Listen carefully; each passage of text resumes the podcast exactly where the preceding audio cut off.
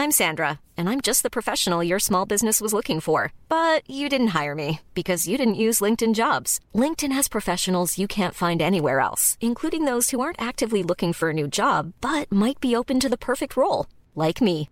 In a given month, over 70% of LinkedIn users don't visit other leading job sites. So if you're not looking on LinkedIn, you'll miss out on great candidates like Sandra. Start hiring professionals like a professional. Post your free job on linkedin.com/spoken today.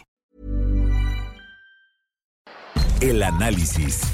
Bueno, y me da mucho gusto saludar hoy aquí en la cabina de El Heraldo Radio a Eduardo Sosa. Él es primer visitador general de la Comisión Estatal de Derechos Humanos aquí en Jalisco. Eduardo, ¿cómo estás? Hola, ¿qué tal? Muy buenas tardes. Buenas tardes al auditorio. Oye, Eduardo, pues cuéntanos un poco. Tú eres visitador general de la Comisión Estatal de Derechos Humanos aquí en Jalisco. Un tema bastante complicado en un estado como este, ¿no?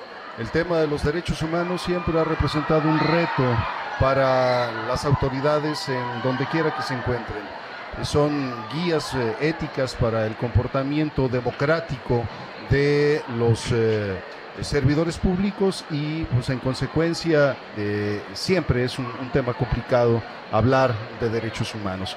Me contaban mis maestros de ética que nunca lo- la ética, los derechos humanos han conocido de tiempos fáciles, siempre ha Claro. habido tiempos difíciles para los derechos humanos, porque nunca ha habido un momento en la historia de la humanidad en la cual podamos salir a la calle y decirle a la gente, haz lo que veas. Siempre es necesario asumir una reflexión basada en los principios orientadores de los derechos humanos.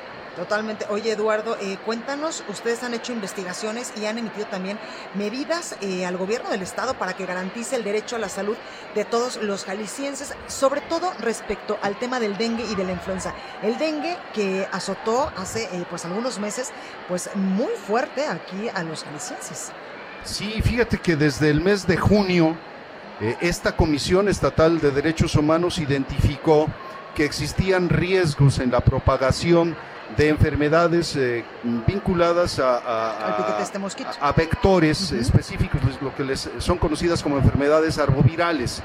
Eh, en ese momento, la Comisión Estatal de Derechos Humanos, de manera precautoria, le solicitó información a las autoridades del Estado de Jalisco, a las autoridades de salud, para que nos informaran cuál era su estrategia para enfrentar la época que se venía de, de- en, época de lluvias. En Guadalajara empieza a llover aproximadamente a finales del mes de junio y eh, se prolonga la eh, época de lluvias hasta finales de octubre, principios de noviembre. En esta ocasión nos llegó hasta finales de noviembre.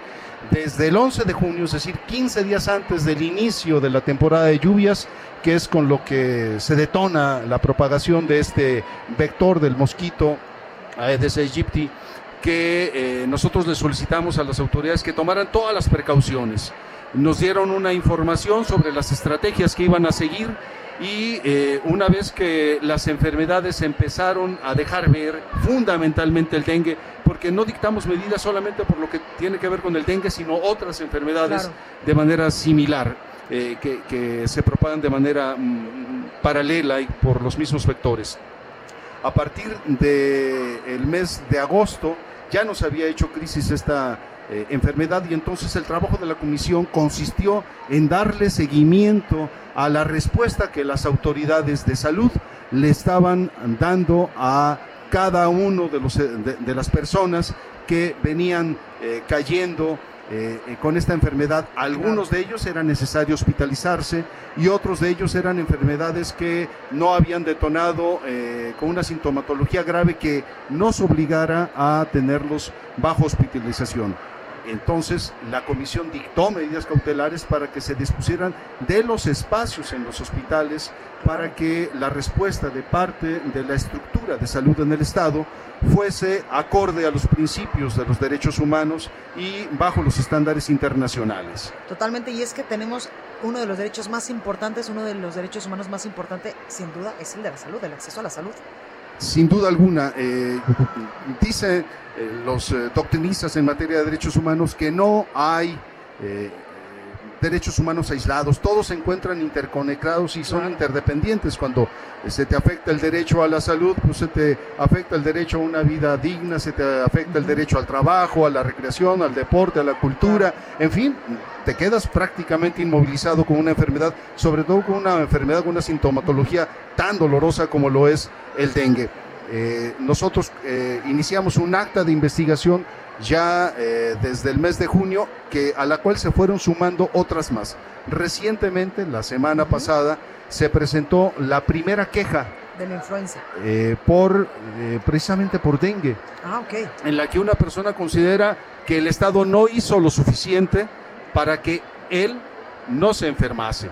Entonces, nuestra acta de investigación se vino a acumular a esta, a esta queja que eh, nosotros estaremos integrando para determinar si en el estado de Jalisco hubo una inadecuada respuesta de parte del Estado, primero en la prevención, atención de los derechos a la salud de las personas. Oye, Eduardo, ¿ha contestado ya el gobierno estatal? Nos ha venido dando puntual respuesta. Eh, todas las medidas cautelares han sido aceptadas y nosotros en este momento estamos en la etapa, en la etapa de evaluar si el cumplimiento es satisfactorio o no es satisfactorio y las consecuencias que pudieron haber tenido las inobservancias de las autoridades en lo que nosotros les pedimos. Pues ahí lo tenemos. Eduardo, por último, para concluir, hay otras violaciones a los derechos humanos también aquí en Jalisco.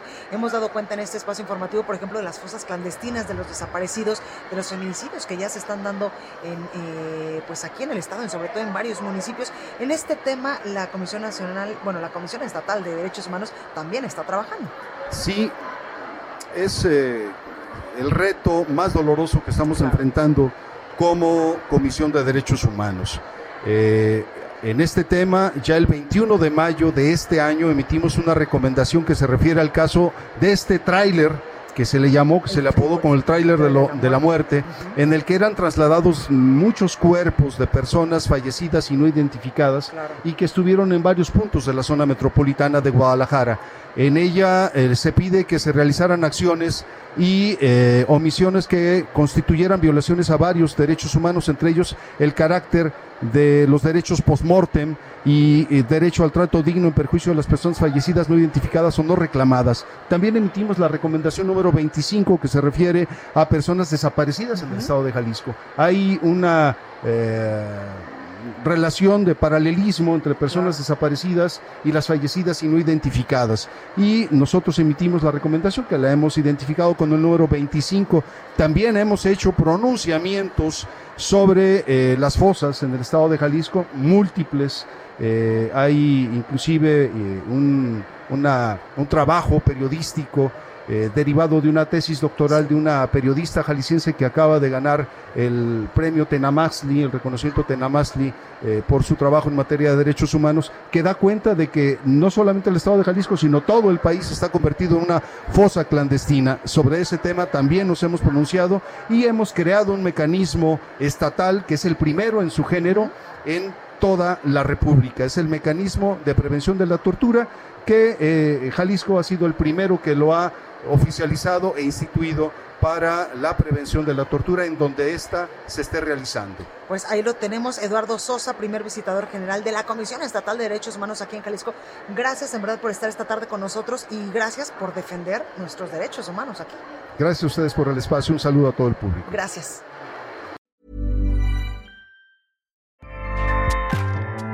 ACAST powers the world's best podcasts. Here's a show that we recommend. The Real Housewives is a guilty pleasure for most, but if you're looking to not feel guilty about that pleasure, tune in to Everything Iconic with me, Danny Pellegrino, where I break down all the messy moments and behind the scenes antics of Bravo's popular franchise. And on Everything Iconic, I also interview celebrity guests like Kelly Ripa, Kiki Palmer, Drew Barrymore, Cameron Diaz, and more about their guilty pleasures, their past work, and so much more. So if you're pop culture obsessed and find yourself watching way too much reality TV like me, tune in to Everything Iconic with Danny Pellegrino wherever you listen to podcasts.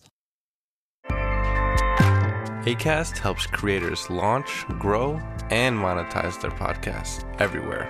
ACAST.com.